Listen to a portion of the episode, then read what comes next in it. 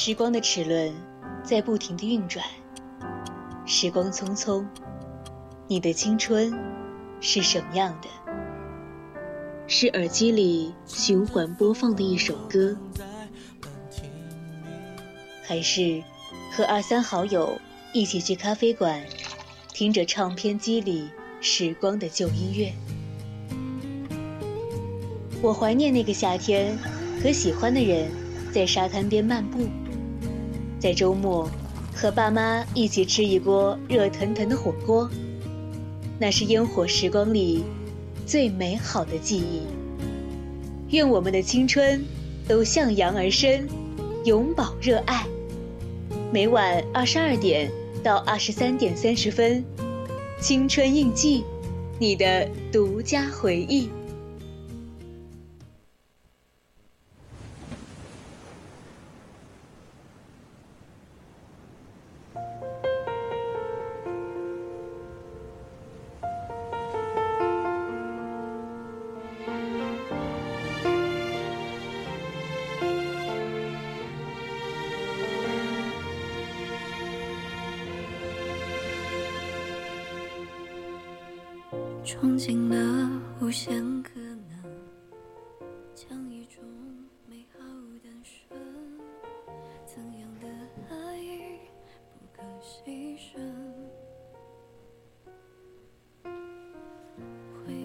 调频与您共享，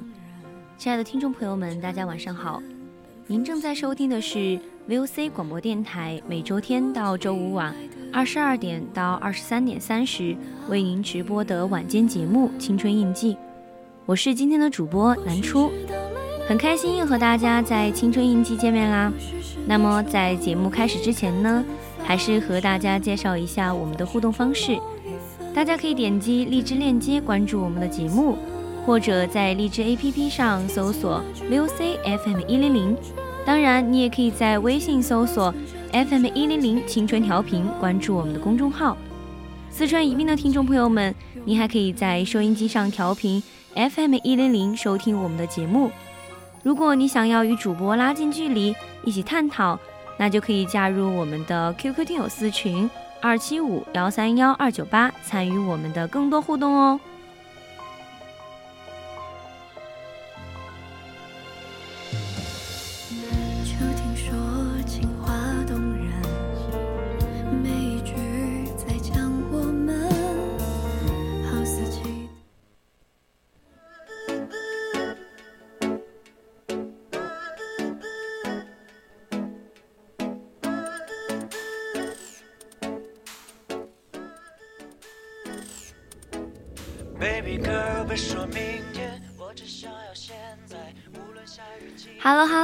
和大家好久不见啊！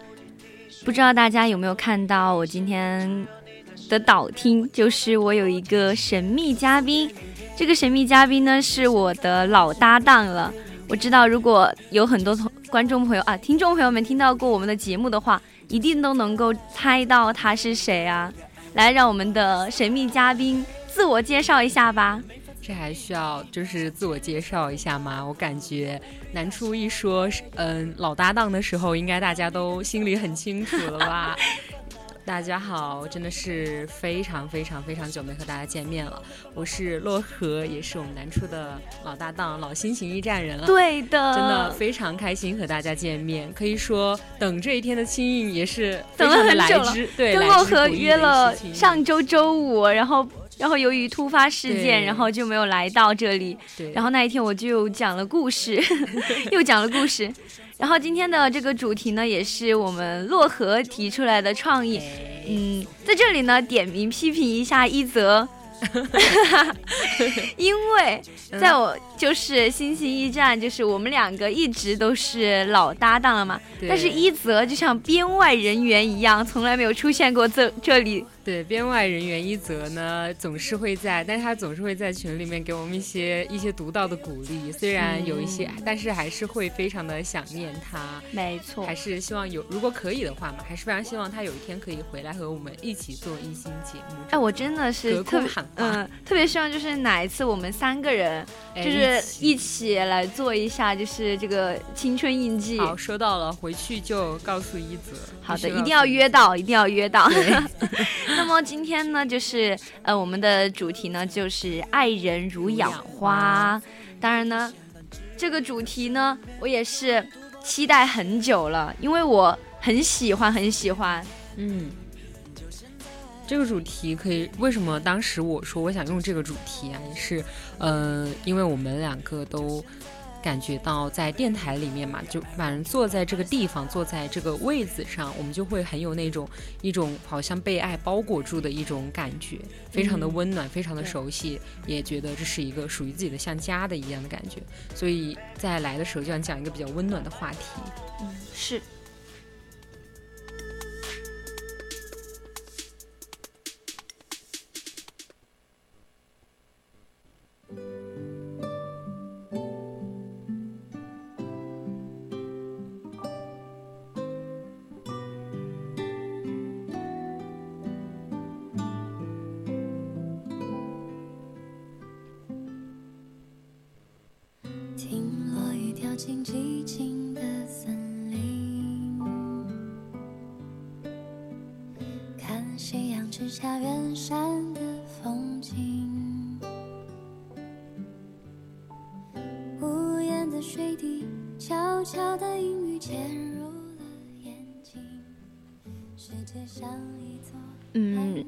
说实话，因为我跟洛河其实还没有真正的做一期心情驿站的告别节目。对对对，这个确实，这个确实。因为我们俩好像就是很匆匆忙忙的就结束了我们心情驿站的嗯再见之旅。对，属于我们的就是嗯我们这个大二一届的。心情驿站就这样，好像就匆匆忙忙的就结束了。对，就交给这一届，嗯，交给我们下一届的小朋友们。对对，其实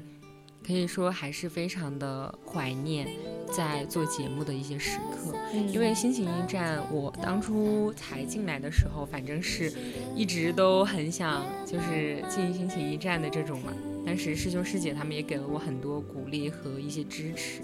可以说。真的非常感激师兄师姐他们对于我们的关照和爱吧，然后才能够让我就是继续的、继续的，就是在这里就和大家一起聊天聊这么久。而且当时我记得有很很多很就是印象深刻的事情，比如说当时也是我们马上就要分我们的这个专栏，对吧？对专栏的时候，还有就是马马上还有就是马上就要成为正式成员的时候，那最后一周，然后当时。嗯，我记得南初，当时他就坐在我旁边，对，每次都坐在我旁边，对，我们，所以我们还算是非常熟悉的。虽然我跟他不是一个校区，但是每在就是值班的时候嘛，基本上都是在一起的，所以还是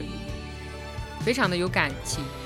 然后那个时候南初说他想就是，嗯，不是可能不想留这种，有点不想留。然后我就我很难过噻，然后就。我就跟南，我就劝南初，我说还想让你留下来，我也很希望你留下来，嗯，因为当时真的有很多的朋友都说都说要想走想离开，最后的那一周大家都都有点绷不住嘛，都是有点哭的那种啊，就掉眼泪啊这种。但是南初那个时候我跟他，因为我很坚定想要留下来，然后南初很其实他有点犹豫，但他是还是最后留下来了。我觉得这是真的，我每次想到我是非常非常的。哎呀，这个歌 很 emo 啊，要哭了，要哭了，要哭了，就氛围氛围烘托的很好，然后就是我每次我都很很开心，就是南初能留下来。我想象过，就是如果有一天南初没有留下来，如果只有我跟一泽该怎么办？那我那我怎么顶得了？我想起来，但是当时因为当时星期一站选选的人很多，对，其实我自己嗯很害怕自己留不下来，而且当时。可能也是觉得，嗯，没有办法想去，嗯，怎么去经营我未来，嗯，可能在这里也好，在自己的生活上也好，就很怕可能，兼顾不过来吧。然后嗯。也有就是觉得说，呃，可能这个地方真的不太适合我，就是嗯，因为当时都很知道，就是竞争很大嘛，确实。就大家都很大热节目，对大热节目啊 而且人大家选的人都很多，嗯，就你你很害怕，就是啊，万一我被刷了怎么办？但是我也很开心，就是留了师兄师姐们把我留在了心情驿站。哎，在这里很对不起婉婉啊，但是但是婉婉也是想就是心情在心情驿站嘛，但是我觉得，嗯、那个时候我听小迪说，就是我们二一九届一九届的师兄，就是当时他说，嗯、因为王满太温柔了，他可能会压不住我跟一泽，呃就是因为这就是很扎很很很扎心的一点，但是但是小迪可以说是一语成谶。非常非常中肯。非常中肯的一句评价，因为我真的觉得如果没有难处的话，我跟一泽可能飘的飘的都不知道哪儿去了。但是我觉得就是，但是有你们也还好，就是每次就是给我一种很有温暖的感觉，因为大家都在，然后我就觉得其实，嗯，好像我有的时候也觉得没有那么觉得艰难一点，尤其是在我后期一泽不是嗯。去临港了吗？对，然后就只有我和你，然后你又不是 A 区的，校对，你在 B 区，然后就呃有一段时间也是有点小一，因为就觉得就是每个专栏大家都有呃都自己的小伙伴，对，然后就是我们专栏就是每次只对清印就我一个几人，就是我一个人三个人，三个校区，真的有时候很绷不住，因为真的很难顶吧。难出一个人，当时他虽然是我们，他真的是心情驿站的一个定心丸这种感觉。然后我们这一届，我觉得。嗯，心情驿站是离不了南初的。如果当初真的如果没有南初在 A 区这边帮我和一泽顶住的话，我觉得心情驿站可能会就是有很难的时候。No No No，我觉得是有大家，但是我觉得南初真的也带给了我们很多很多的，就是温暖的时刻，但是还是非常怀念吧那个时候。现在不用做节目呢，还是比较稍微会轻松一点，嗯但是还是会想念这种做节目的感觉。有的时候那种。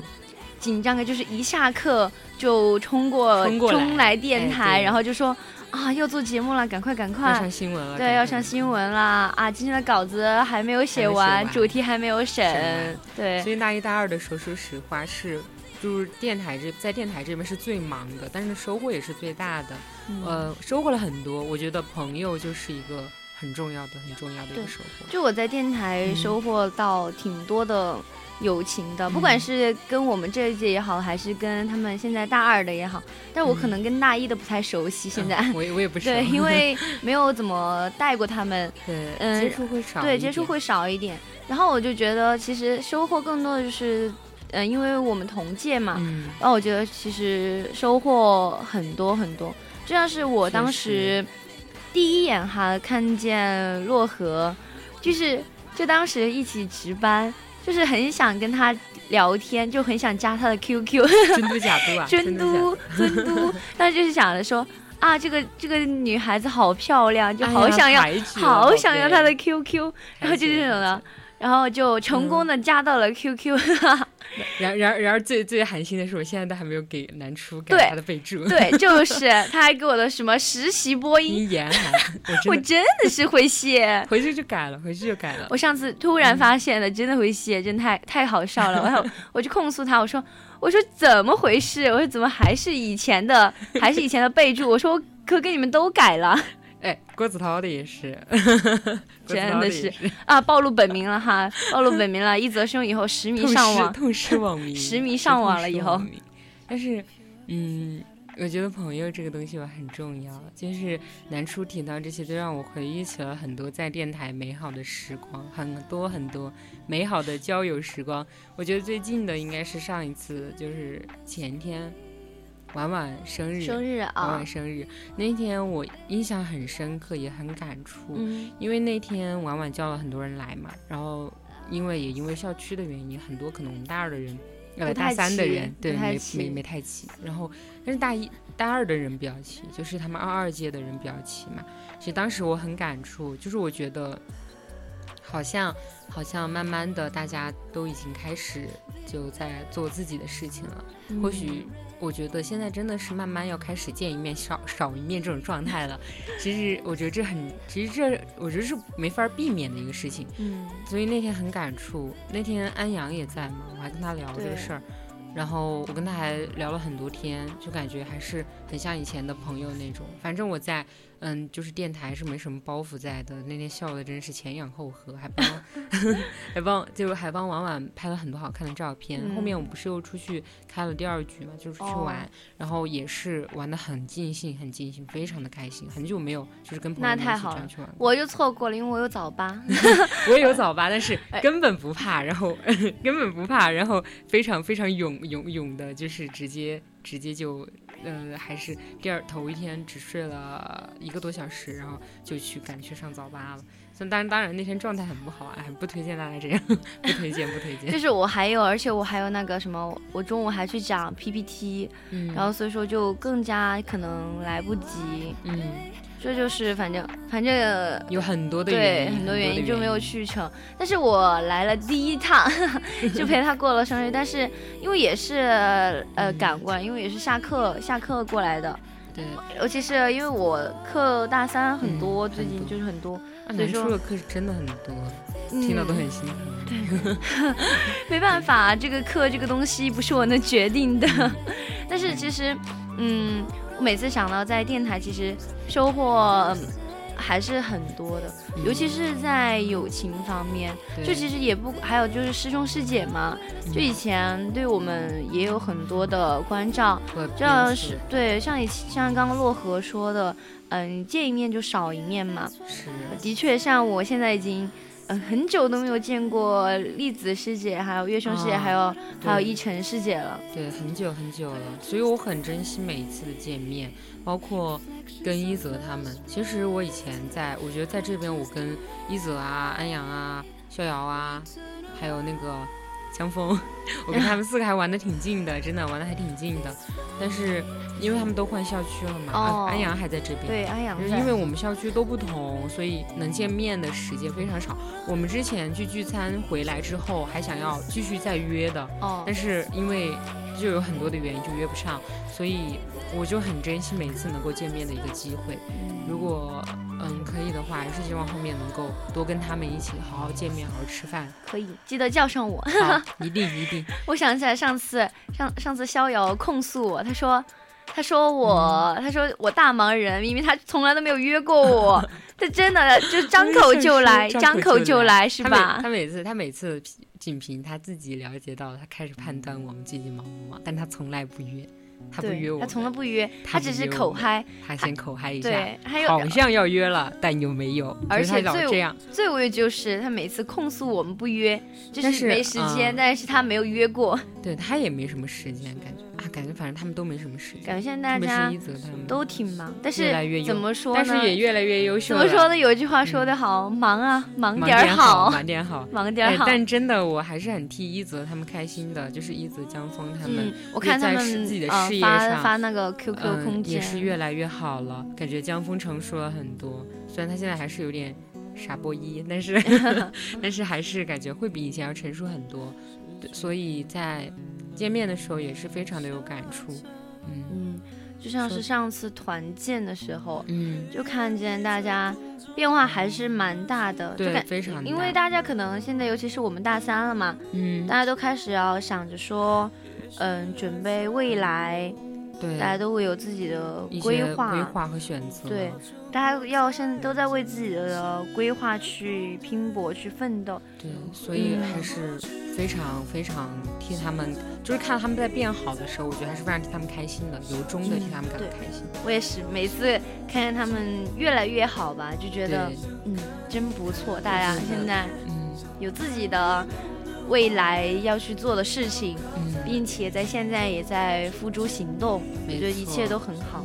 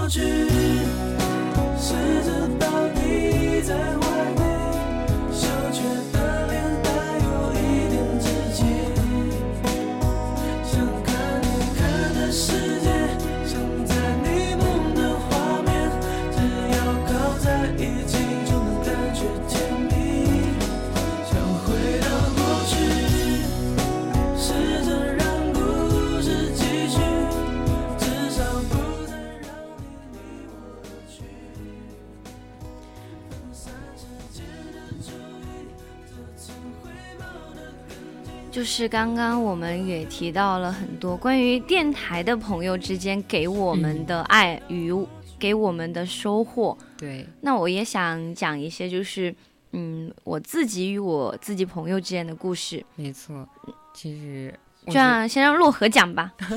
我垫后。既然都给了我一个话筒了，那我真的其实我很有感触。为什么？因为其实前一段时间发生了一件就是事情。也没有，就是很突然。那天晚上，我跟我朋友、我室友左左，就左左吧，他叫左左。左左他是一个 I 人，大家都知道 I 人很内向，I 人对 I 人非常内 向，需要 E 人来帮忙。对我就是一个 E 人，然后我们两个就是 MBTI 是完全相反的两个人。他是 INFP 嘛，我是 ESTJ，是完全相反的。我们两个都完全，我是 ENTP，我们都是 E 人。然后，然后。那我经常听到一句话，就是伊人伊人的一个爱好，伊人的爱好之一就是，嗯，养一个 I 人的，捡一个 I 人捡当好朋友，然后这种，然后虽然我跟左左是非常就是不一样的，就是性格上面可以说是很多地方可以大相径庭的一种感觉。他非常不喜欢去出去社交，然后我是一个就是喜欢到社交场合中去寻找就是幸福感的一个人。然后左左呢，他不是一个这样的人嘛。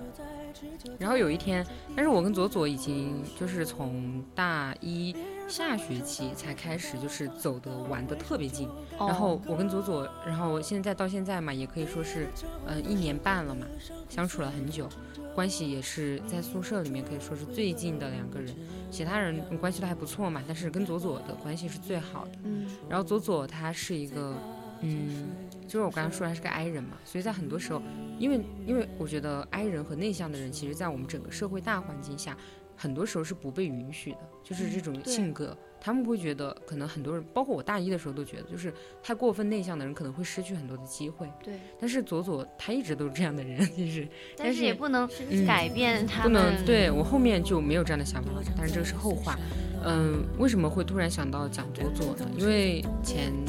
就上个星期吧，那天晚有一天晚上，左左大概是一点半的时候，左左他突然给我发了几条消息，他说他翻到了他以前高中的照片，他说他感觉那个时候的他，嗯，因为他那个时候他很就是比现在要瘦嘛，可能在很多女孩子眼里这个时候是很漂亮的，但是他其实并不爱他的高中，因为他高中的时候是非常，他高中的时候被很多人就是。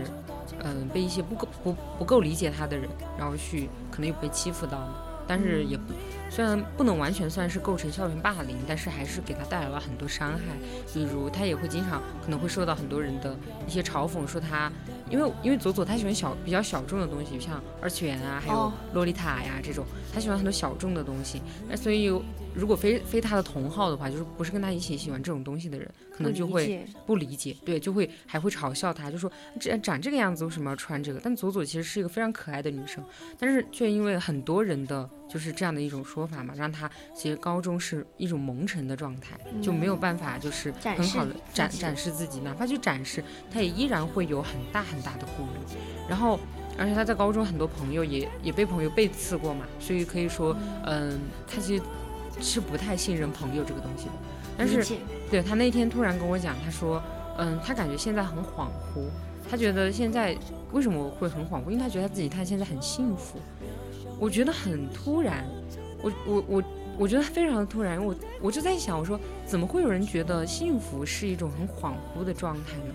那他当初应该受过什会受过什么样的伤害呢？因为我之前就知道左左他高中是个什么样的状态嘛，但是我没有办法想象到左左居然会直接的说，嗯。他觉得很恍惚，我当时心里就是有有点惊讶嘛，然后左左就跟我详细的讲一下为什么他觉得恍惚，因为他觉得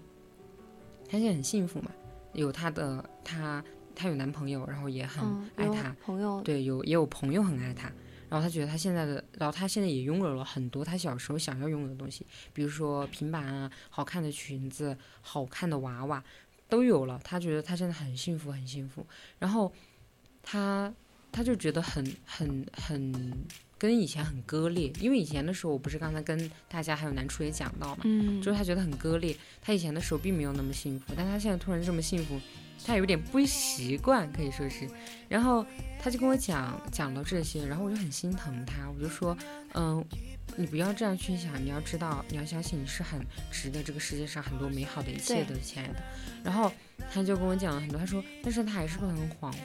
但他他说他很感激遇到了我，就他那天说这句话很感动，对，很感动，很感动。他说他很感激遇到了我，因为。他觉得，嗯，他其实很久的，从来没有人跟他说过很多鼓励的话。然后我就一直跟他说：“我说你值得这个世界上最好的一切，你要相信你自己，你要相信你值得很好的朋友。以前那些事情一定不会再发生了，我们一定会，我们一定要去向前看。”他说：“他说他觉得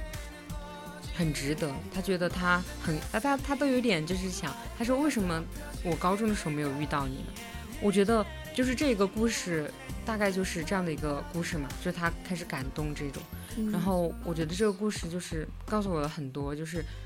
其实我是没有就是真的觉得就是我做了什么的，我其实嗯跟他相处的很好，也是两个就是可以说同频的人嘛。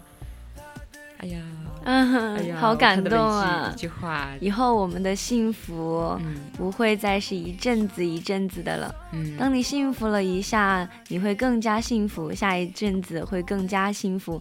然后随着时间的推移，越来越幸福。想把这句话谢我们这位，对，谢我们这位听友阴田送的。哦，阴田，对，是音田，谢谢阴田。然后生日的时候收到了祝福，真的很感动。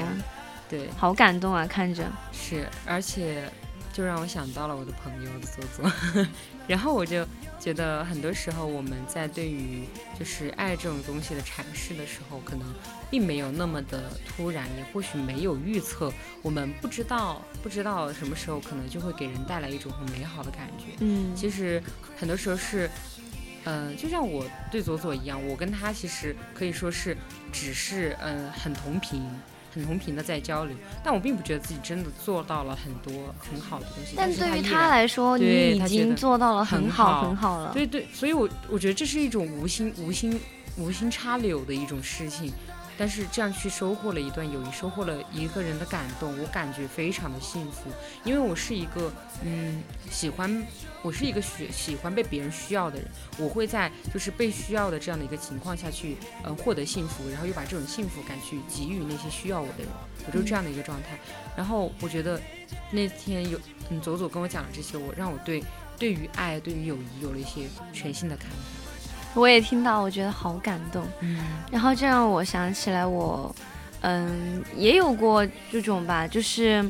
嗯，我的朋友们，他会，呃，因为，嗯，是一个男生，嗯，但是，嗯，因为他现在谈女朋友了，所以说我会主动的去划清某一些边界，嗯，但是他上次，嗯，给我发了很长的一段话。就是他在我生日的时候给我发了很长一段话，对。他就是嗯，其中很想表达的意思就是觉得说我们之间可能慢慢在疏远，嗯，他觉得他有的时候不知道怎么去看我的眼睛，就像是我觉得我有的时候也不敢去直视他的眼睛一样，因为因为确实因为之间嗯对，然后我觉得这是没有办法避免的一个东西，但是我也希望他能够知道我们依旧还是。好朋友，对，然后在前一段时间，因为心情突然很 emo，因为觉得，嗯，身边的很多人看不出来自己的情绪，就像是自己明明不开心，然后也没有人去发现，嗯，没有像他们那样的敏锐，然后就会给他发了一长串的消息，可能有点冒昧，现在想想有点冒昧了，然后就给他发了很长的消息，说，嗯，我。有点难过，因为再也没有人像你们一样去发现那样难过的我。嗯，这个时候他给我发了很多话，他说没有，但是，嗯，他给我发了很多，他说，因为可能很多人不太了解我，可是他们很了解我，所以说，所以说他们一定会。在我难过的时候，发现我的难过，对，然后我当时觉得真的是太幸福了，有这样的朋友。嗯，然后他就会夸我，他就说我真的很棒，很棒。在这个时候我收到了很多的鼓励，就是像是友情给我的回馈吧，嗯。因为我觉得我是一个需要得到肯定的人，嗯，可能嗯。跟以前也有关系吧，就是我希望我的朋友们能够在，就是能够在可能是嗯我做的很好的地方的时候，能够及时的给我一些情绪上的反馈也好，我知道，因为我觉得，嗯嗯，因为这样就会让我觉得我们之间是双向的。你能够发现有的时候我做出的一些点，我希望你 get 到的，你 get 到了，我就觉得很开心。所以说，我就觉得，嗯，他说出这句话的时候，我觉得，嗯，很开心，很开心，因为我觉得他理解我，他知道你。对他知我道觉得我觉得这种朋友就是他懂你的奇奇怪怪的那种，就是嗯就是我想到了，就是我刷那个抖音的时候看到四五六六，啊某某音 某音，就看到你知道四四五六六吗？不知道啊，但他就是一个博主嘛，他就很正能量的一个博主。然后他他说他太喜欢那种朋友了，一种朋友了。什么朋友呢？就是当你无论在做什么，哪怕你只是把。嗯，把你呃、把一个鸡蛋，就是打鸡蛋打得很哦好，他都会站在墙角给你竖大拇指，就是这种朋友，嗯他是他是他是一种陪伴型的，但是会在及时及及时性给你及时性的鼓励，我觉得这种嗯是非常非常温暖的。对，我还能看到你的嗯闪光点。对啊，我还记得我上次给我朋友发了一条抖音嗯视频，是我刷到的，然后我就给他发了，我说就是有一句话，他当时这样子说的，他说每一个没有血缘关系对我好的人都是上天对我的恩赐，比如你，我就把这段话发给了他，他当时就立就是我另一个朋友，他就回复了我，他说、嗯。他就说你也是的，就让我觉得。嗯，因为我跟他两个，就是我现在这个，我把它简嗯。称为月饼，嗯。因为这是我给他取的一个属于我的昵昵称，对，因为他是我，我们俩是高一认识的，我们俩的认识很奇葩，是有点像，嗯，有点像是呃那什么相亲介绍那种，啊。是父母之间介绍的。就是他的妈妈正好认识我的妈妈，嗯。然后我们俩正好考上同一所高中，嗯。就在这个时候，我们俩很恰好，他来晚了，只能跟我在一个宿舍，嗯。然后我们俩就就此嗯。成为了一个舍友的关系。啊，但是在对，真的很巧合。然后当时我觉得她是一个很可爱的女孩子，嗯剪着齐刘海儿、嗯。短发，脸圆圆的，穿着对穿的背带 穿到穿的背带裤，嗯。可就是那种很可爱、很青春那种女孩子。对，但是她拿的呃，她拿了一本书在看，嗯 那本书的名字 是是我看过的书，是一本。嗯，这个可能不能说吧，这个 是一本那种纯爱小说，哦哦哦，，对，好，然后，然后呢，我就我就觉得找到嗯。同号了，然后我们俩太兴奋了，对太兴奋了，然后就一起，呃，后面就经常因为高中不太熟悉一些嗯。人，就一起吃饭啊，一起上下课回寝室，嗯，但是后来呢，由于我可能有一些做的不太好的地方吧，然后就是嗯嗯，跟他闹过一些矛盾，但是后来我们和好了，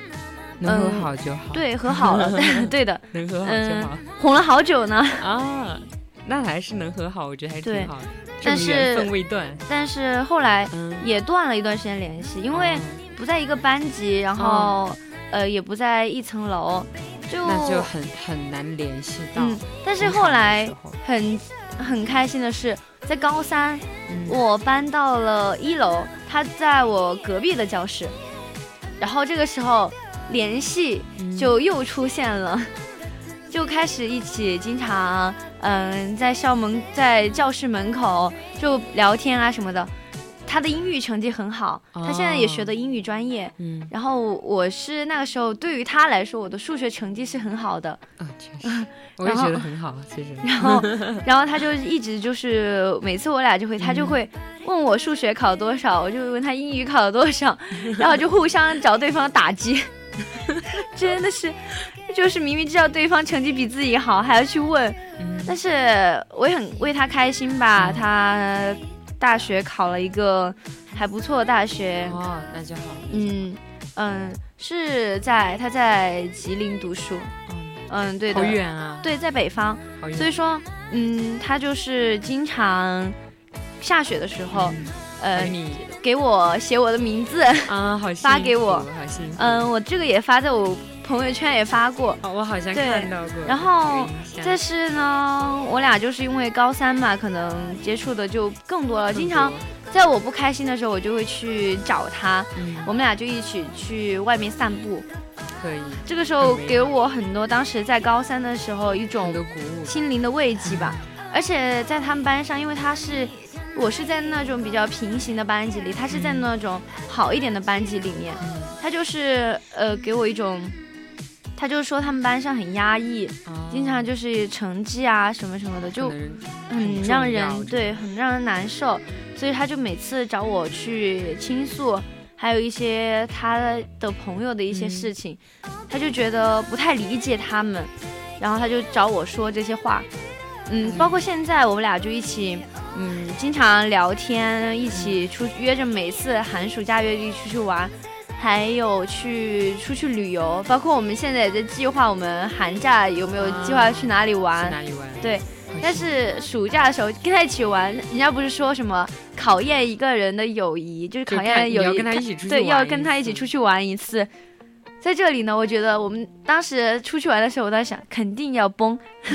当然，因为因为是这样的，因为嗯我俩去，因为也吵过架的，在路上，嗯，因为是我拍照让他觉得不好看，他拍我我也觉得不好看，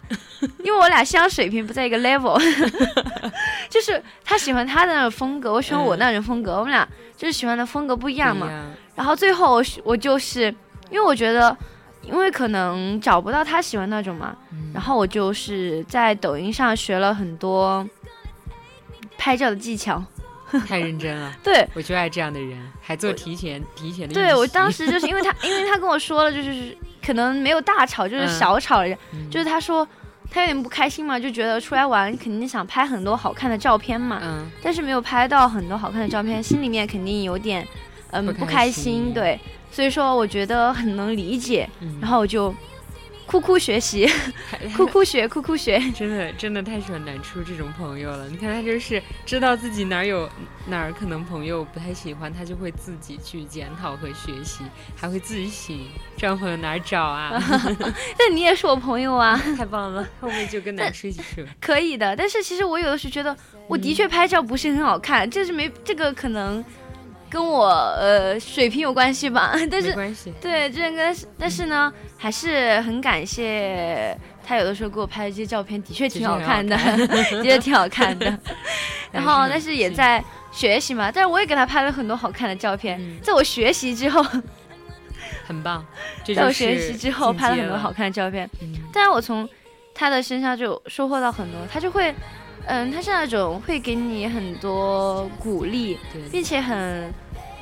很容易原谅你的一个朋友。啊，就他不像是那种不会很计较。对他不会很计较对，他会知道，嗯，就是我懂这种感觉嘛，就是朋友之间嘛，有的时候计较太多，反而容易伤彼此的心。嗯但他不会很计较，这样朋友也很好。对，然后他就很大是很大度的立马就翻篇，嗯包括就像是我可能是呃，我可能在有一些攻略上做的不太好的地方，他也没有很多的抱怨，嗯，只是说嗯怎么怎么要去做什么，我嗯觉得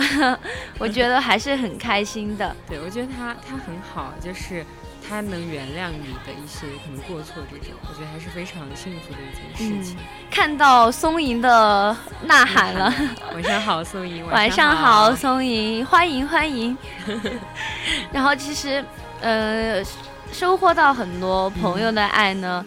当然肯定少不了还有家人的爱。对家人的爱，当然提到家人，我知道洛河有个妹妹，对我有个妹妹，我觉得她妹妹跟她长得真的好像，很巨像，非常像。而且很 可爱，很漂亮，哎呀，太感我真的很 漂亮。非常谢谢你们。我觉得就是难处都提到我妹妹了，其实我其实我本来想讲我爸妈的。哦，嗯、有一个很巧的事情，就是刚刚，其实我是把我们这个直播间的链接发到朋友圈了，哦，对，发朋友圈了的。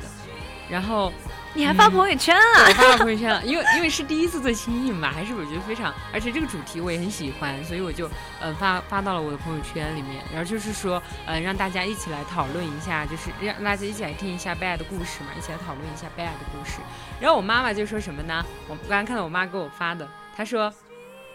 她说，嗯。啊，你还这么小你就谈爱，你是什么想法？我就啊，我就当时我就我就很我就很懵，我觉得可能这就是很传统的家长他们对于我们提到爱的一种感受吧。嗯，反正反正我是觉得我们今天晚上来讲的这个主题肯定是嗯包含了很多爱的，肯定有朋友啊，有家人啊，有自己爱自己啊，我觉得这才是最重要的一种一种东西。但是刚才南初他也提到，就是我妹妹嘛。我的妹妹，然后我觉得她也是，啊，好吧，确实，我觉得她是挺好看的。其实从小我都觉得她特别好看，因为我觉得她，她比我要更早的开发对于美的一个认知。我小时候，我对我对于美的认知是很晚的，就是。嗯，也不能说是对美的认知很晚吧，只能说就是品味不咋地。然后就是小的时候，就是没有那么到高中都没有那么就是好看，就是我是一直不觉得自己啊，我觉得你真的长得很好看。没有，可是可是可是也你也架不住，你也架不住那我也架不住那些土气的穿搭。我小时候就是高中到高二的时候，就是穿搭呀，还有整个造型，我也是我也是，有点土土的那种。包括我现在我也觉得我一点都不潮。就是土土的，就是根本就不知道怎么去，嗯，就是去发展自己的一个长处嘛，发掘这种。但是我妹妹就比我呃更早的了解自己的长处，她很早就确定了自己想要发展的风格。比如说她喜欢，她就觉得她自己应该适合可爱一点的，然后她就她就她就很就是很喜欢那种很学生气、很可爱、很阳光的那种风格。但是我觉得她驾驭的也很好。我觉得这是她，就是在，就是我对于我在对于对于一个姐姐，对于她的一种，我觉得是一个非常好的，我觉得对于她在这方面的一个认可嘛，我觉得这是我妹妹一个特别好的一点。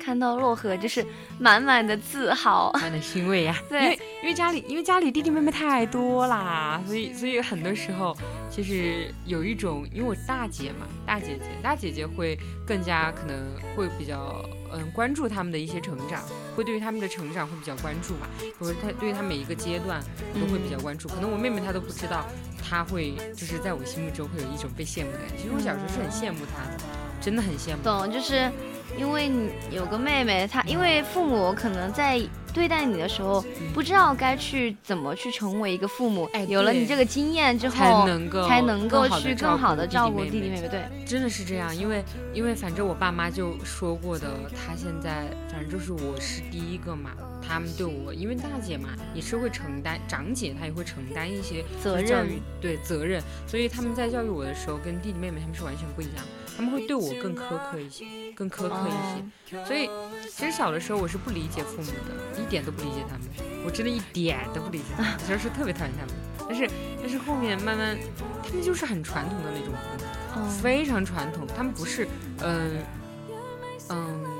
就是像现代很多，就像现代意义上那种那种理解你，就是跟你像朋友一样相处很少。他们小的时候基本上是没有的，我觉得现在可能好一些。他们小时候是基本上没有的。小时候，呃，以打压我为乐。然后 我妈现在都还很自豪，很自豪她的教育方式，就是对于我的打压，她很自豪。就是她每次聊到，她就说：“看吧，我就说打压教育有用吧？你看你们现在就没有那么飘。我不打压的话，你们以后在外面，你们以后在外面要是受到人家打压，肯定撑不起。但是我其实，当然我自己是不不赞同这种教育方式。我也不赞同，当然非常不赞，非常不赞同啊。”我觉得可能很多东亚的家长，我觉得都是，其实都是东亚的家庭氛围嘛，我觉得都是差不多的，都有很都有很相像的部分。但是我觉得长大之后啊，我开始就是慢慢理解他们了，我就更在意对，就是嗯孩子与父母之间的一个连接，我就更加在意这一点了，就是在于在意对他们之间的爱。因为我觉得父母真的是对于我而言是一个很重要、很不可割舍的存在和部分，因为。我的妈妈，她是一个很坚强、很坚强的女人，生了四个孩子。然后，其实她最开始在自己的婆家，就我奶奶这边，她是不幸福的。她最开始的婚姻是不幸福的，她并没有那么，嗯，就是幸福。但是她还是靠自己坚持下来了，然后还生了四个孩子。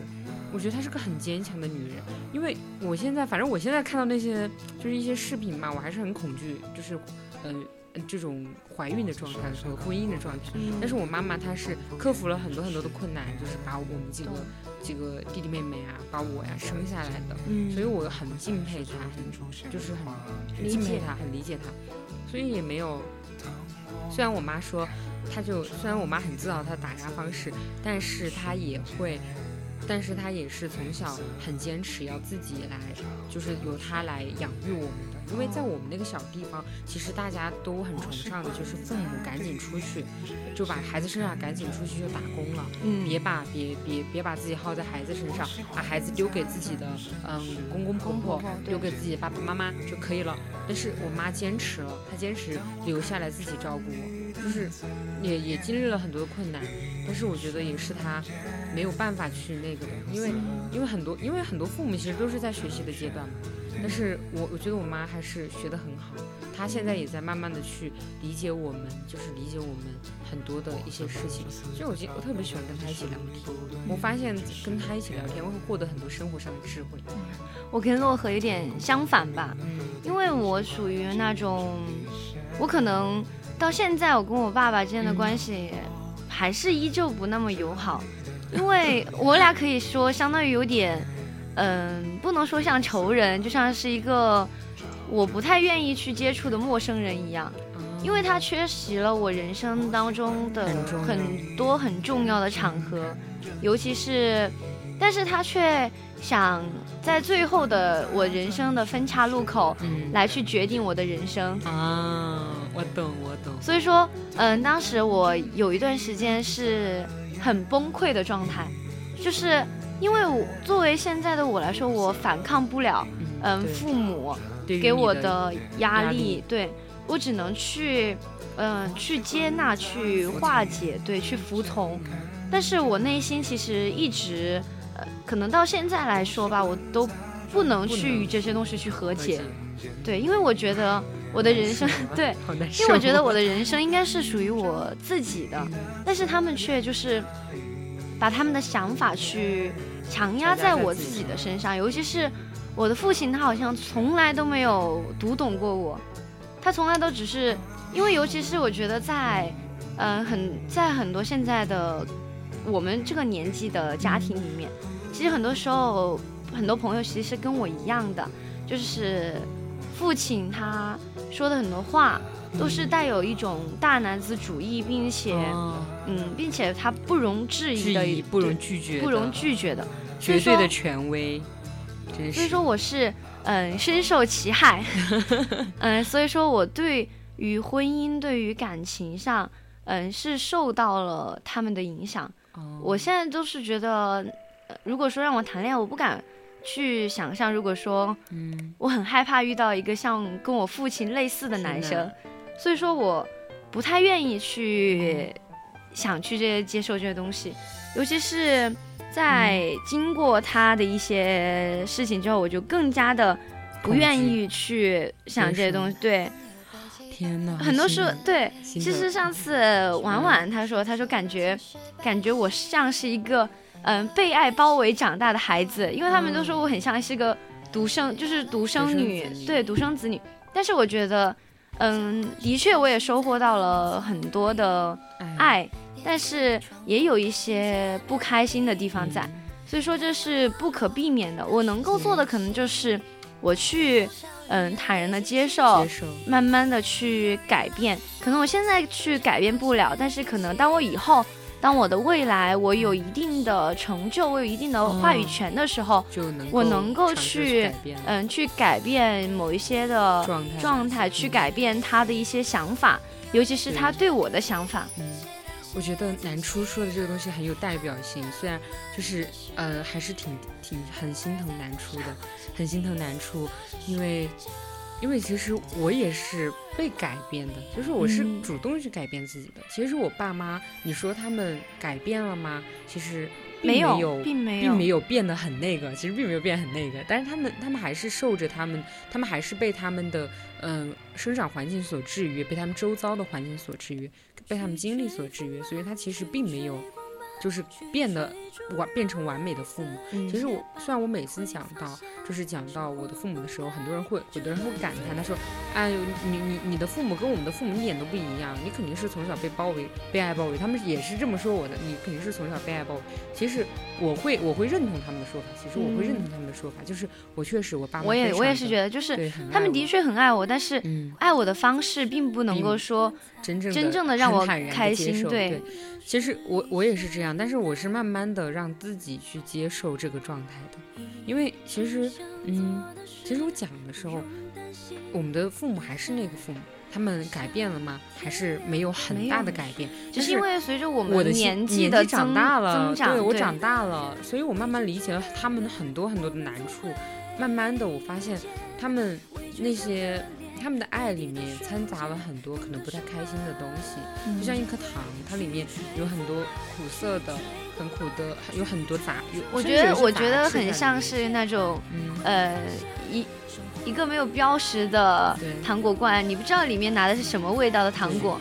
但是你知道那些是糖果，对你知道是糖果，你坦然的去拿，拿但是不知道是拿的是哪一个口味的直。接直接盲猜。对，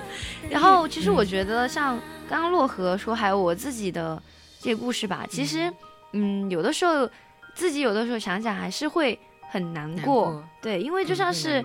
嗯，因为就是改变了你的人生的轨迹，包括现在我有的时候我父母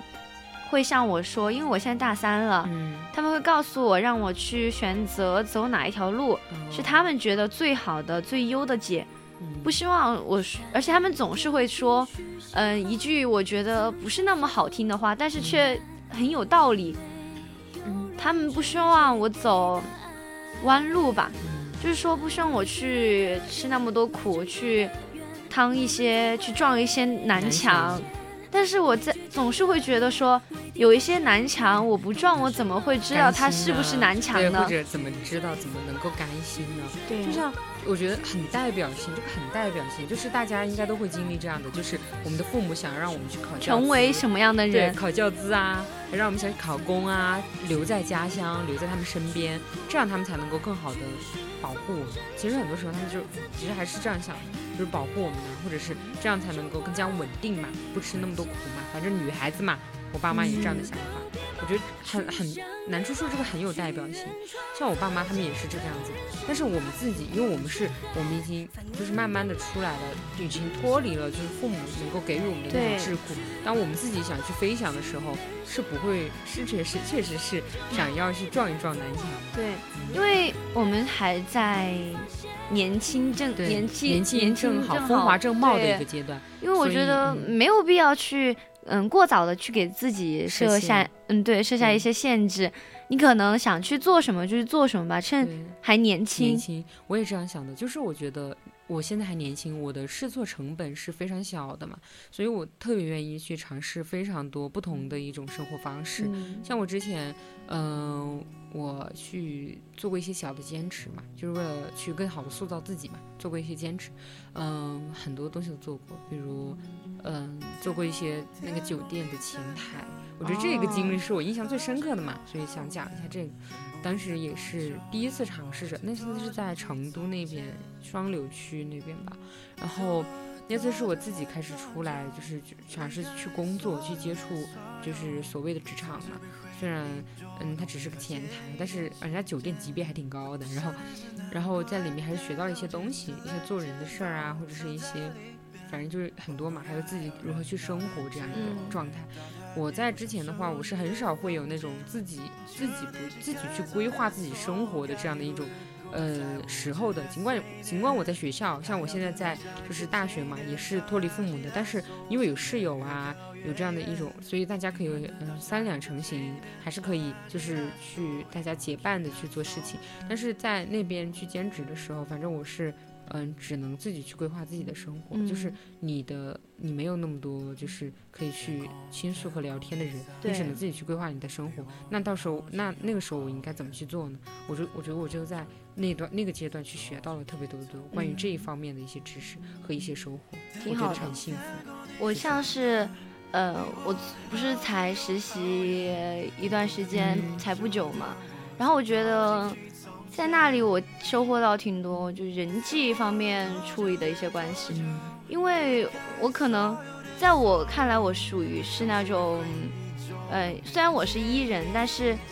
你跟长辈和前辈的相处是不能够以跟朋很，对是很有节约的。对有一个限制，对，而且而且在而且其实我实习也不能够算是真正的进入了职场更多的是呃我学到那种人际关系，就是嗯、我该去嗯有的时候该去做什么事情，该说什么话，不该说什么话，该树立什么样的角色？呃对，对，我觉得这个很重要。就是嗯、包括像是你还有就是你要有一个分寸感，对对对，你不能够去嗯借阅到了某一些不该去不对不该去说的东西。要你要说该说的话，要嗯做该做的事儿，多的别说，多的嗯，别做。对的，而且就是对，而且你还要有那种职场的眼力劲儿，啊，对，嗯，就像是，嗯、因为尤其是你像我离开的时候，我就给我们办公室每一个哥哥姐姐买了奶茶，嗯，因为我觉得就是因为他们对我对，还是很照顾，很照顾，很照顾所以说我觉得这需要一种人情世故，而且这也算是我如果就是关系好，也在算是为我未嗯来嗯未来可能有一说不定他就是我的嗯未来的某一个这种人脉呢，对吧？这这就是我们可能现在这个年纪该去考虑的一些事情了。对，所以说，我也希望，嗯，大家在进入职场的时候，也要保持一颗少年的心。对，我觉得这很也也很重要，就是赤诚，不要不要那么快被打击成老油条啦。我嗯，感觉还是这样子对，少了一些年轻人的那种恣意妄为的感觉。其实我觉得南初讲这个很好，就是很过，我觉得很自然的过入，嗯，进入到了我们下一个阶段，就是我觉得，嗯，像我们当我们拥有了朋友之爱，有了就朋友之间的爱，对有了友谊嘛，有了父母对我们的爱，我觉得这就像就是花蕊的土壤，然后我们想要去养好这一株花，我们也需要自己自己去当好花匠，对的对，当好花匠。对，我们也要学会最好的花匠匠是自己，对啊，也要学会自己去爱自己。我觉得，就是人家有一句话嗯说的不是很好吗？就是长大之后，第一个要养的小孩就是是自己。自己。哎呀，对，真的是这样，真的是这样。然后，就像我经常会刷到一些言论嘛，就是说，嗯，要学会富养自己，自己要嗯富养自己，不要就比如说给自己报班呐、去健身呐、去给自己买一些好嗯品质高的一些东西啊，对，去让自己嗯从外表还是从内在都更加丰满起来。我觉得这也是一种提升自己对，去。提升自己，我觉得这是一种非常非常好的一个方式。特别是我现在，我觉得对这一点也是越来越看重的，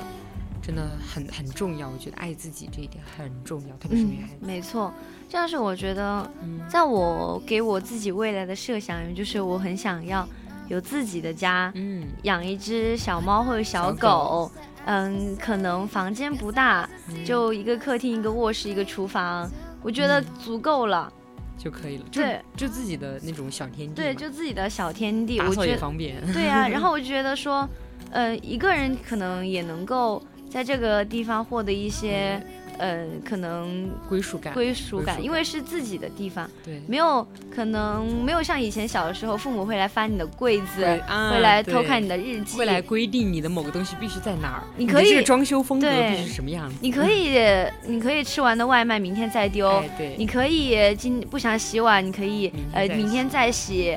我觉得这些是呃可很对很很幸幸福很自就是在可能在凌晨一二点的时候，你饿了，你想点个外卖，你就哎随便对点，对都是可以偷偷摸摸垫着脚对去拿外卖。我觉得是嗯也算是对未来的自己一个 想法吧，就像是你很想去脱离嗯父母的，管束想去呃。或者就是在凌晨一二点的时候还可以出门游玩，对，我觉得这很幸福。就像我自己也是这样想的，我觉得应该每个人都都会有这样的想法吧。我觉得可能可能男生不太会这样，可能我觉得很多女孩子会这样想，因为女生的管束的确是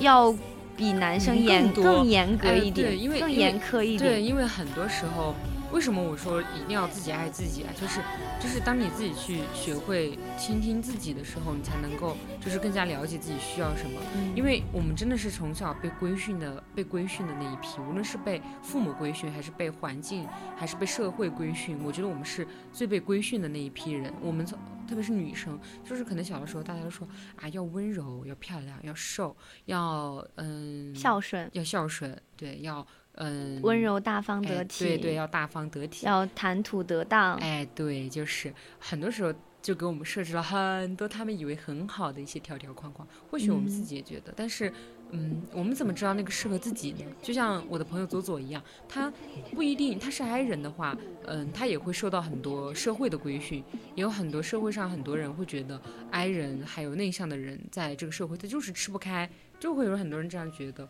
但是那个真的适合他吗？不一定。所以我嗯觉得很多时候大家给一个机会让自己去倾听自己，也是个很重要、很就是爱自己的一个方式。给一个对爱机会自己胜过爱所有人。对，我也觉得，所以我觉得，我觉得这个东西是最重要的。在我自己，反正现在这个阶段，我也依然觉得很重要。就很多时候，我才开始，我觉得有一些例子吧，就是我以前不够那么关注自己的时候，就是我以前就是才进入大学的时候，我那时候加工作室嘛，工作室里的老师，嗯，他会给予我很多，就是超乎超乎我之前的一个。就超乎我本人就是能够承受的一个工作量，给我安排很多的工作量，或者是很突然性质的，比如说，嗯、我我就要你今天把这个方案给我，你今天就要把这个方案写好给我，我才行。那我经常会有遇到这样的事情。那我后面，其实我当时在工作室里面是很挣扎的，我我想要那个机会，我很想要机会，我想要一些可以展示自己的平台，我想要，呃，我想要能够去，嗯、做比赛的机会，很多很多的机会，但是我觉得这样好累啊，好累啊。我觉得我自己好像，嗯，我自己真的撑得住吗？这真的是我要的吗？其实当时我是很纠结的，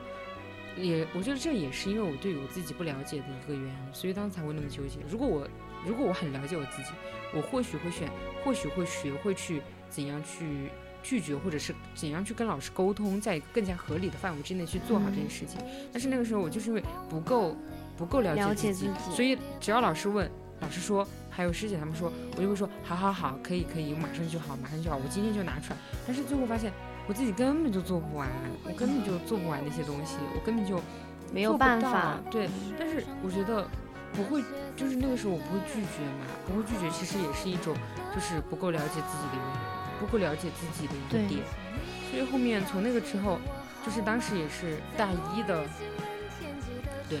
大一下册，大一下册的时候是那个时候非常非常忙嘛，因为有电台这件事情，又有那边的事情，那个时候很崩溃，经常崩，经哦常、我知道那个崩溃到干预，哎，我真的崩溃到干预了，就崩溃到生理不适了。我觉得那个时候，但是从那次之后，我就慢慢明白了，就是就是当自己，就是你能能量场很弱，以及你对自己的认知很很有偏差和不信任的时候，你就会有这样的时候。所以后面我就慢慢的估算自己能够创造的价值和自己可以嗯嗯带给别人的一个价值，然后再去估算自己的工作量。现在我就很自由了，现在就比以前要自由很多。很好，对，很好啊，我觉得你。就是慢慢成长的。对啊，这就是可能成长的一些代价和必由之 路。有对，像其实刚刚洛河说，很多现在社会给女孩子一些禁锢吧，嗯这让我想起来我一个表姐，嗯就其实我觉得她没有任何问题，嗯因为她就是比较嗯身材比较呃就是嗯对身材比较性感那种，哦但是嗯。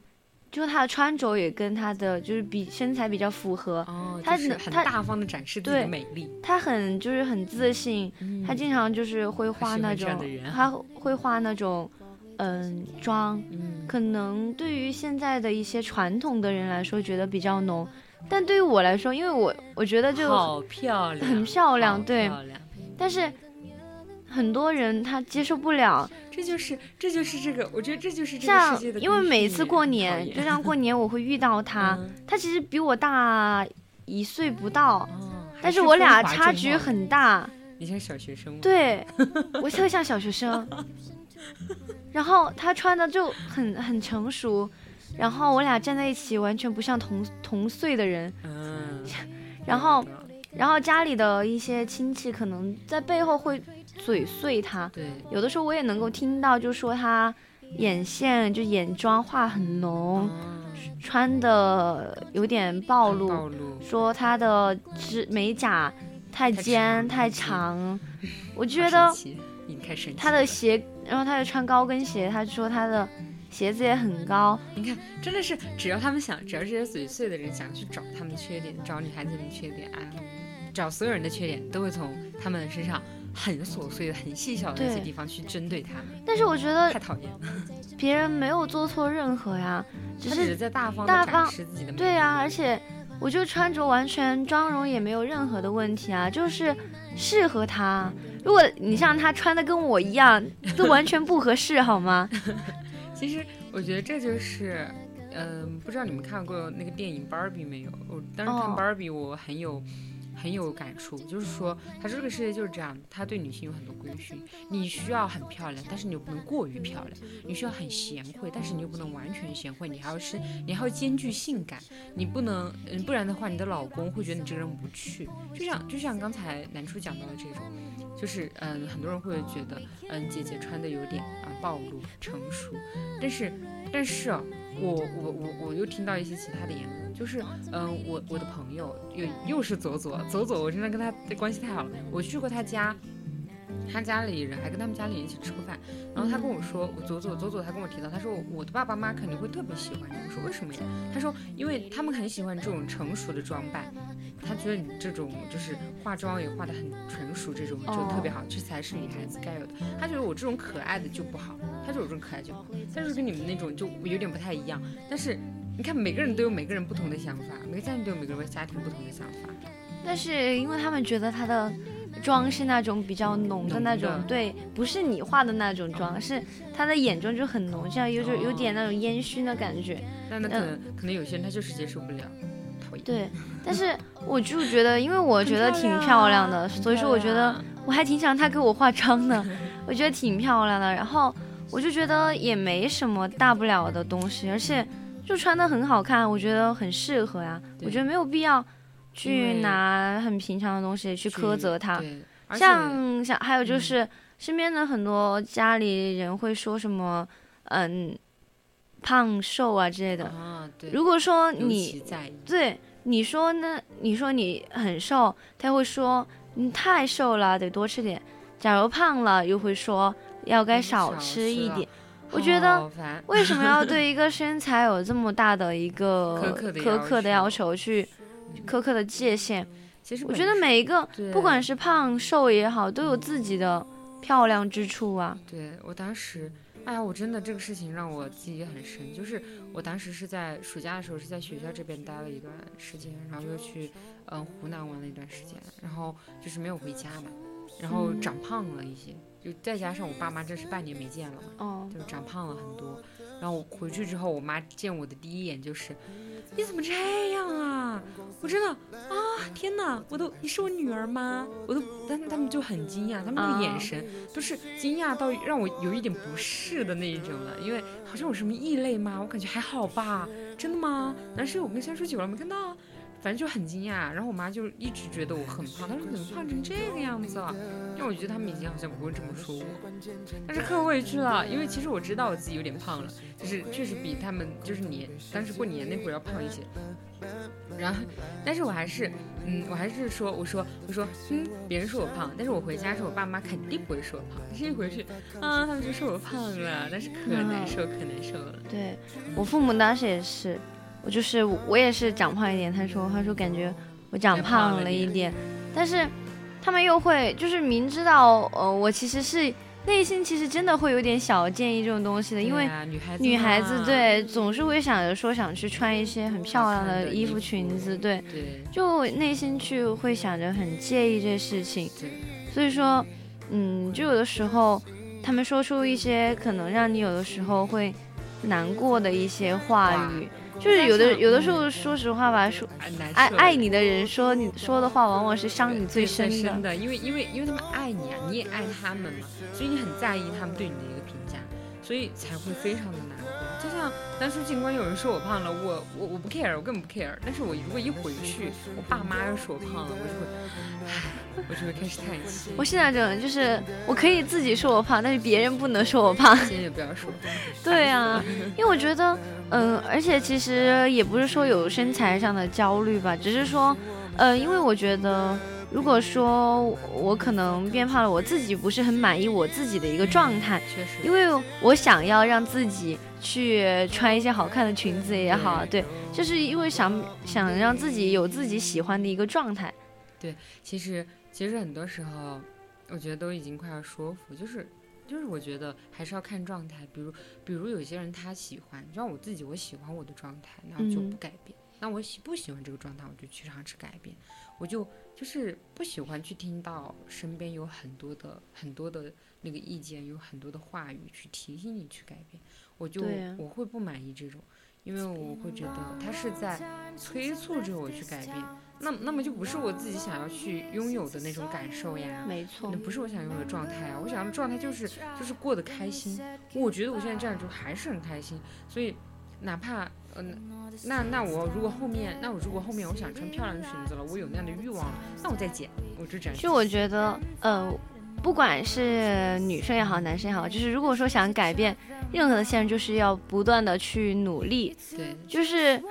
嗯，不断去努力去摆脱你想摆脱的东西，去赚钱，去健身，去提升自己，对对，让自己变得越来越好。这样不管是谁说出的什么话，都不可能去打败你。对，就我很喜欢，我就我很喜欢这。这次 offer 新一季的那个女孩子朱绰莹，我很喜欢她，因为我觉得她就是很自律，然后并且嗯有野心，并且去努力的去实现。我很喜欢有野心的女孩子，因为我觉得嗯有野心你才能够去嗯付诸去行动它。对，就是这种有。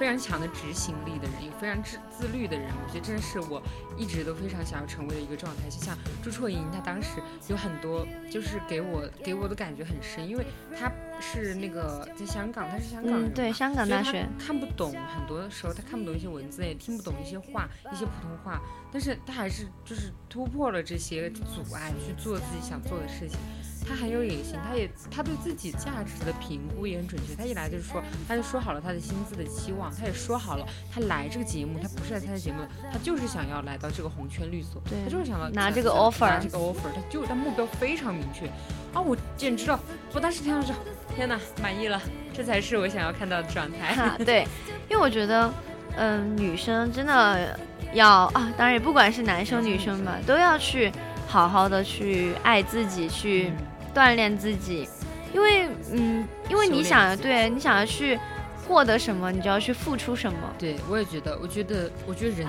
人到了一定的阶段吧，反正我现在就是这样。我以前会过分的焦虑，就是因为当当你自己想要的东西和你目前的状态不对等的时候，你就会焦虑嘛。对，就像你的野心和你的实力不对等的时候，你就会很焦虑，你就会内耗。但是。当你自己，如果这是从你自我去出发的嘛，比如说，如果是从你自己，因为是你自己的原因，所以你焦虑的话，我觉得最好的方式就是现在就去改变。你只有动起来、行动起来，去改变你现你的现状，你才能够解决你这种焦虑。所以每次如果我焦虑我的身材的时候，我就可以靠，我就会开始告诉我自己，我就说，是不是很焦虑啊？是不是很焦虑啊？嗯。哦，差点痛失望了。然后，然后是不是很焦虑啊？如果你很焦虑的话，那你现在就去改变你的现状，你就去改变你的现状啊！你现在这样去焦虑是没有任何意义的。如果你你只会去耗损你的能量，耗损你的精精力。如果你想要去改变，你想要穿上好看的衣服，你从现在开始节食，你从明天开始节食，你去运动，那你你看到了。嗯，这才是你应该去需要的一个状态，而不是自怨自艾。我觉得，嗯，这个这句话。如果说你现在还没有找准目标也没关系，也可以去适当摆烂啊。我觉得，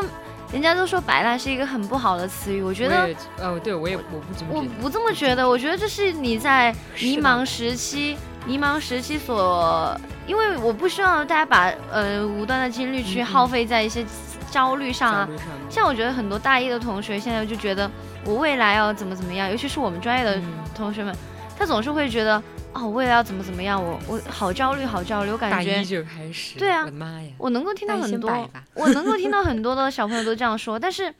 真没必要，就大家能摆就摆啊，就因为你到了大三、大四的时候，你你那个时候是那个时候是真的没有办法了。我觉得 趁现在还年轻，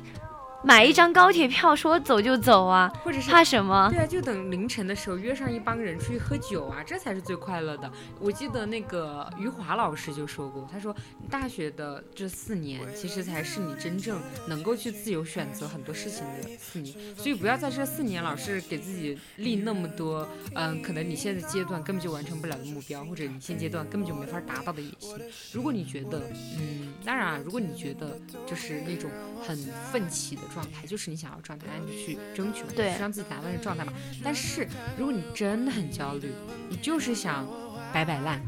那你就摆摆烂。我大一的时候也在摆烂，但是没关系啊，都没关系啊，因为你后面的话，你还有很多就是可以去慢慢提升自己的机会。就是我觉得适当摆烂是 OK 的，适当摆烂，长期努力。对，这是 OK 的。你如果一直把自己，因为人生是一条很长的战线啊，如果你一直把自己就是处于一种高频的状态的话，我觉得很快人很快，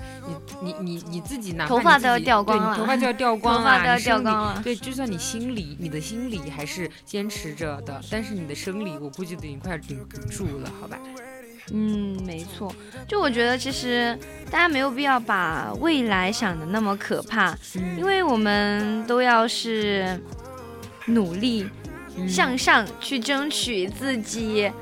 想得到的人生与未来。对，没必要把自己搞那么焦虑。像我们今天主题就是什么爱人如养花，我们都要去通过身边的这些来把自己养成一朵，不管是玫瑰也好，还是荆棘或者蔷薇，嗯。或者是郁金香，但每一朵都是独一无二的花朵。没错，我觉得爱人如养花，很多很多人会觉得这句话好像是，嗯，好像是说别人，好像我们的爱要从别人那儿获得，但是啊，我觉得不是哦，我觉得我觉得爱人如养花是培养自己爱人的能力以及爱自己的能力的一个很重要的一个环节，我觉得我是这样去理解这句话的。嗯我觉得爱人如养花，因为因为很多人应该都听过这句话嘛，就是很多人因为被爱，很多人因为被爱，他会展现的他的精气精气神，还有他整个气质会不一样。但是哦，李湘看她女儿，啊，对我知道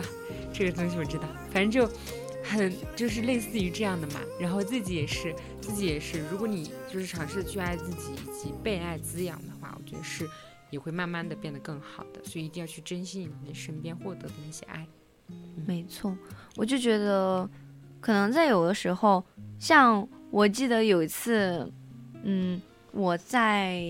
很很就是很晚的时候，嗯，就跟我爸吵了一架，然后第二天早上，嗯就我朋友，因为他知道，嗯、他知道我跟我父母父母吵架了嘛，然后他就是本来他让我晚上去他家的，然后我说算了吧，然后他就让我明天一大早就去他家，然后他家养了只小猫，嗯，很可爱，他就把那只猫放在我的怀里，天哪，我觉得好幸福啊！我那一刻最幸福的。那一刻我觉得，嗯、人生就是这样子啊，在你难过的时候有有朋友有温暖，这个时候你就会觉得说好像没什么坎儿是过不去的。没错，这样是不管是在以后吧，呃，以后的每一个时刻，可能是凌晨一二点的时候，我也相信总有人会接通你的那通电话，嗯然后不远千里来见你。对，天哪，太太幸福了！我这种感觉真的太幸福了。如果真的有这样的人的话，会的。一定会的，反正因为我觉得，嗯，可能现在的我们大家都是还算是小朋友，嗯对，因为我自己也一直觉得我是个小朋友，还没有 还没有长大。嗯。嗯，因为有的时候看见身边的大家已经成家立业，以前跟自己一起玩的姐姐，因为我当时读初中吧，我那个姐姐当时在读大学，她都已经现在已经结婚生子了。嗯我觉得时间一下子过得好快，嗯我已经大三了，马上就要大四了，嗯马上就要开始，嗯，纠结于未来的事情。就可能没有现在这样子快乐，没有当时那么快乐。有的时候我都会跟我室友说，嗯，当时要是我们再怎么怎么就好了。对，可是时时间不能重来，不能听多少遍反方向的钟也不能够重来。所以说，大家还不如趁现在就是珍惜当珍惜下当下，去没有必要去放眼那么多的未来，一步一步脚踏实地就好了。这是我的想法我。也这样想的，就像就像很多人很多人会会很纠结，就是未来怎么样，就是比如或者或者你人际关系里面，你们也会纠结跟未来会怎么样。人际关系是真的，对人际关系，你也会纠结未来会怎么样。但是，但是很多时候就是这样的，你当你去脚踏实地处理好你现在跟这个人他是什么样的一种状态，你好好的过好你的现在，我觉得未来就会更好的过来。他就因为因为你因为你已经处理好了你的现在呀，比如说比如说我跟这个人他已经玩了嗯五年五年了嘛。然后这五年我们都嗯真诚的对待对方，然后这很真诚的就是处理我们的关系，我们经常见面，经常一起吃饭。那确实，我觉得这样的感情就会很深厚啊，每个人都是这样。所以我觉得过好当下才是最重要的。嗯，还有，我觉得就是很多时候也别把对方看得比自己都重要，对，因为我觉得自己不管怎么样都是该把自己放放在在第一位的。所以，所以，我觉得，就像我们这个主题一样，尽管，嗯，尽管有很多的爱做我们的泥土、